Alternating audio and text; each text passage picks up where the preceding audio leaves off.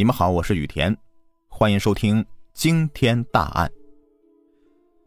在两千零五年的六月二日七点十四分，黑河幺幺零指挥中心电话骤响，爱辉区幸福乡下二公村的李某华和媳妇被杀了。两人遇害是何人所为呢？即刻，警方飞奔现场。作案现场李某华家是满地血污。令人震惊的是啊，惨遭毒手的除李某华和妻子之外呀，还有李某华的母亲、七岁儿子，一共四个人。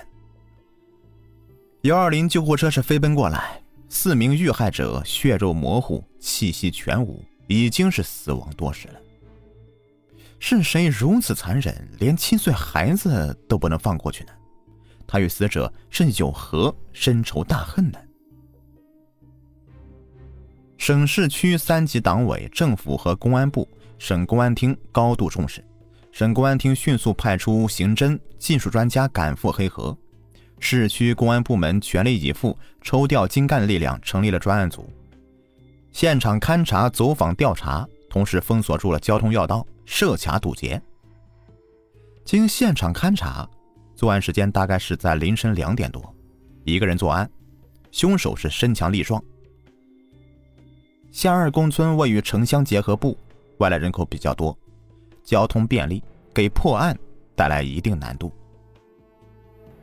被害人李某华呀，为人和善，人缘较好，乡里乡亲的是有求必应，口碑不错。他手头有点闲钱呢，经常借给别人。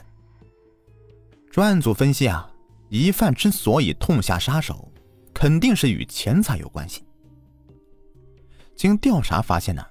李某华有份大额借款，二十万，借款人叫做张某强，是他发小。警察是立刻赶往张的单位，某公路收费站。张的同事奇怪的说：“今天他没上班，手机不通，原本说好的中午吃烧烤的，可是联系不上了，真是怪事儿。”据他家人介绍啊，案发当天晚上他是不辞而别，凌晨三点。曾经呢通过电话，随后他的手机就再也打不通了。六月二日上午十点多，案情逐渐明朗，张某强有重大嫌疑，难道是他做贼心虚，畏罪潜逃了？警察追到他家里，屋内是空无一人。报案时间距离作案时间呢过去五小时，清晨有多趟火车、客车驶向外地。加上出租车，如果逃离，这个时间足够他逃到数百公里甚至千里之外。警方是印发协查通告，悬赏两万元。案发当地没有监控录像，道路是四通八达。查看视频监控呢需要时间，如果面面俱到的话，时间来不及。作案以后呢，他也许会回家取东西。果然。民警在海澜街一家单位的监控录像中有了重大发现。二日的凌晨三点多，张某强回家了，半小时后啊下楼，沿着海澜街呀向西逃窜，在老水泥厂附近即将拆除的这个棚户区消失了。是进到棚户区藏匿，还是途经此地逃外呢？专案组分析啊，藏匿的可能性比较大。他们立即是协调警力包抄棚户区。这片棚户区啊，足有百户，早已动迁了，空无一人。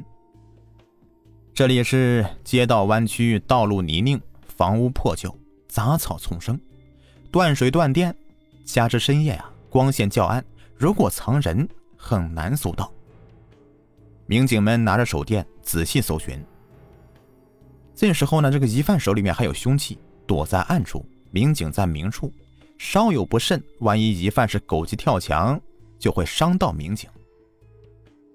明知山有虎，偏向虎山行，民警们呢是无人退却。就在这个时候啊，有了重大发现，在一个空房子里发现一滩新鲜的血迹和一个挎包，应该是嫌疑犯留下来的。也许呢，他是没有走远。这时候呢，已经是二日的二十三点了，四周漆黑，强行搜索势必会打草惊蛇。专案组决定就地隐蔽，天亮行动。当天晚上气温下降，夜里是冷风嗖嗖，警察衣着单薄，蹲坑守候。一会儿功夫呀，手脚麻木，可是没有一个人叫苦。三日的凌晨三点三十分，东方破晓了，专案组命令全员出动，搜捕开始。五个行动小组同时出击，扇形包抄，地毯式的搜查。二十五分钟以后啊，民警们在一个破屋里面发现一个男子裹着破被，似睡非睡的。就是他！一声断喝，疑犯是浑身哆嗦，束手被擒。由于作案时嫌疑犯身上被玻璃划伤，血迹未干，被擒以后他一身酒气，不知是害怕还是伤口痛。还是酒精作用，又或者是寒冷，一直是瑟瑟发抖。见他这站立不已，民警们带他去医院检查，结果并无大碍。消息传开了，人们是拍手称快呀。张某强刚被擒，警察就问他：“知道为何被抓吗？”“知道，我杀人了。”供述之后啊。他是夏二公村人，与被害人是发小，两家相距三百多米。这个农家子弟是如何沦为杀人凶手的呢？在同事眼里，他安分守己，不喝不赌；在亲友眼里是老实本分，不招灾不惹祸。翻开他的履历表，求学务农工作一路是顺风顺水。二十二岁时啊，被公路收费站录用。从此跳出农门，端上铁饭碗，旱涝保收。他工作认真，有警方围捕堵截嫌犯时，到收费站设卡。作为收费站的副班长，他常与警察打交道，态度热情，为警方提供方便。六月三日，在他束手就擒那一刻，几个警察一下子就认出他了，是你。张某强是无言以对。一个老实人是为何走向犯罪道路呢？二零一零年的一天呢，他打开电脑，无意间进到一个非法网站，搞这个地下黑彩，美名其曰是什么实时彩，中奖率高，很有诱惑力。他也是按耐不住好奇，加入其中。这种黑彩是十买九输，不可能发财的。可他却像中了邪一样，是越买越输，越输越买。由小打小闹到一掷千金，当时他的工资还不到两千元，父母呢养奶牛，年收入啊五六万元。村中没有银行，这卖了牛奶呢，老让他把这个钱存到银行去，陆陆续续的给他存了二十万元。两年前，父母想给小儿子买房，让大儿子张某强取钱，没想到啊。他吞吞吐吐的说道：“这个这个钱借给同事了。”不久，父母又催，这钱呢还是拿不回来。见老人急了，他才说实话：“钱都输了。”听闻此言，二老惊呆了呀！天哪，二十万呐，咋输的呀？张某强也不肯说。年近花甲的父母是气得直哆嗦，赚钱多不容易啊！养奶牛是个辛苦活儿。一年四季的，无论是刮风下雨，母亲都得两三点钟起来挤牛奶。白天父亲放牛，晴天一身汗，雨天两脚泥，晚上忙到特别晚。今后啊，不准再赌了。老实巴交的父母原谅了他，说不买了，他不止一次答应，可坐到电脑前呢，就管不住自己。有一次啊，他把房产证拿去抵押。贷款五万元，很快就输光了。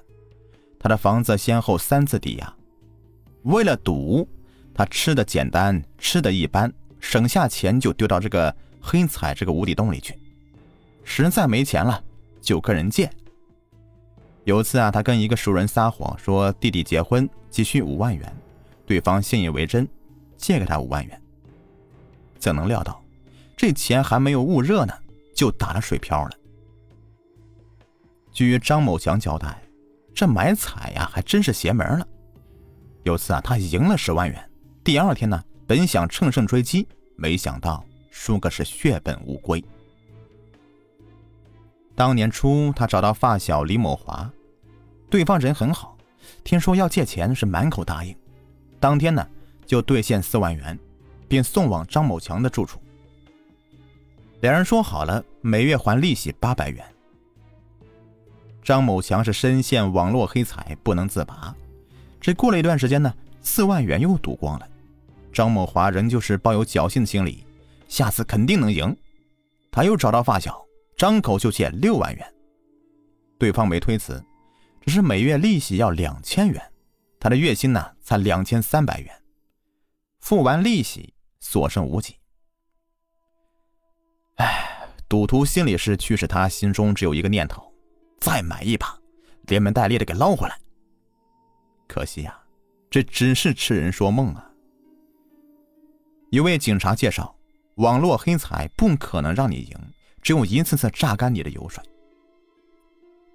早在六年前呢，他在海澜街买了一个商品房，他有房有固定工作，加之五官端正，身材高大，不愁找不着媳妇。可由于迷恋买彩，他没有精力谈恋爱。见了几个女孩都没有能够牵手。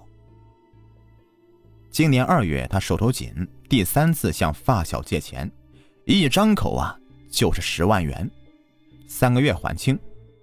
对方没有问这个用途，把三个月九千元的利息扣下，给他九万一千元，让他写了十万元欠条。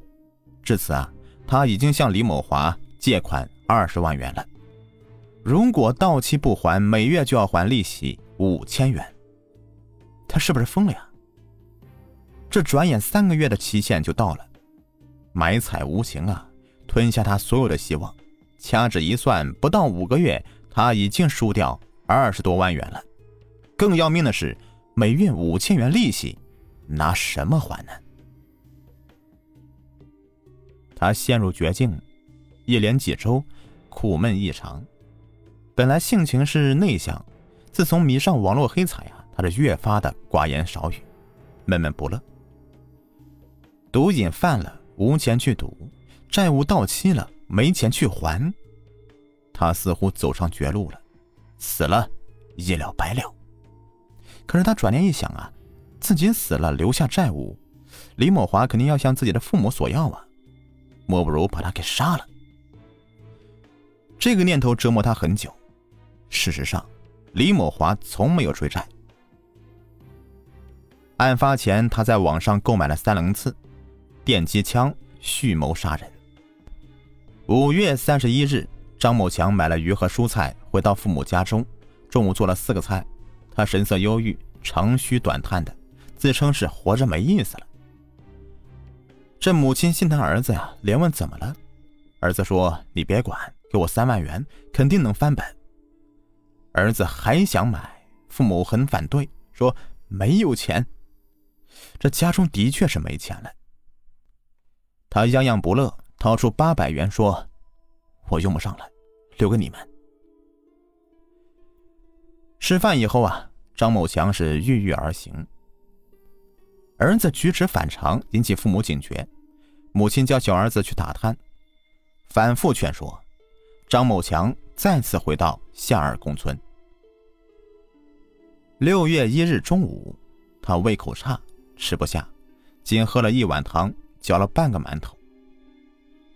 饭后旧话重提，管父母要三万元，他再次被拒绝。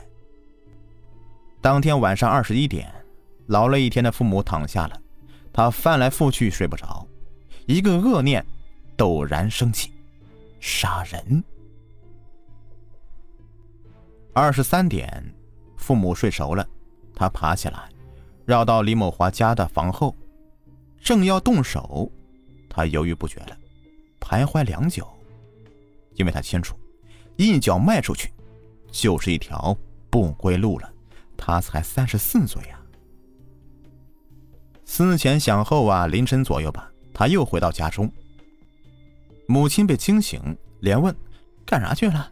他说：“啊。”没事睡不着，溜达去了。他很纠结，到底该怎么办？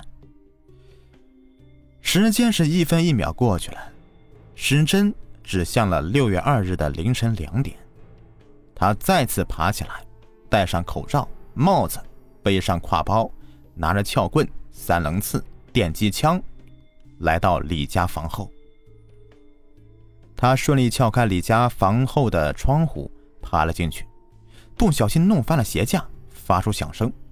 李某华被惊醒，他推开卧室门，影影绰绰就看到一个蒙面大汉，被吓了一跳，有坏人。他忙将门给锁上。张某强用三棱刺击碎玻璃门，猛扑进去。由于用力过猛，将李某华撞倒。他不由分说的举起凶器，连连行刺。痛的李某华是连连大叫：“媳妇，报警！”李琦打开灯啊，一眼就认出凶手了，失声尖叫着：“张某强，张某强！”她来不及报警，救丈夫要紧，操起板凳砸凶手。然而，她一个弱女子如何对付一个杀红眼睛的暴徒呢？丈夫倒在血泊里，凶手还在行刺，她奋不顾身一跃而起，扑过去，死死咬住凶手的右臂。凶手腹痛，转手刺向李七，一下两下。很快的，妻子倒下了。住在隔壁的李母被儿子儿媳妇屋中的打斗声给惊醒，她披衣而起来看究竟，没想到看到这血腥的一幕，他无比悲痛，连呼：“张某强，张某强，你要干啥？”李母话音未落，凶手是二话没说，举起三棱刺。李母见状，本能的握住凶器，死也不松手。张某强拔出匕首欲刺。被他抢下来，扔到一旁。恼羞成怒的张某强再次痛下杀手。五十五岁的李母无力反抗，死于他的刀下。这时候，李某华亲孙的儿子不见了，他躲在隔壁奶奶屋里。张某强拎着带血的凶器，将孩子抓了起来。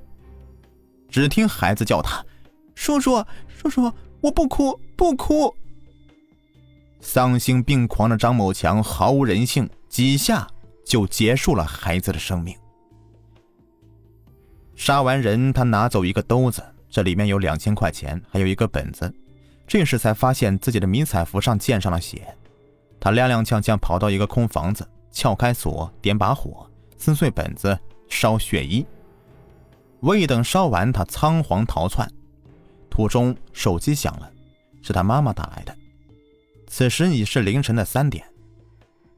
他母亲已经起床挤牛奶了，他回拨电话说：“妈妈，我没事。”背负四条人命，你岂能没事啊？他回到市区家中，收拾好东西，赶紧外逃，顺着海澜街一路向西，钻到动迁的棚户区，将手机卡扔掉，把三棱刺埋好。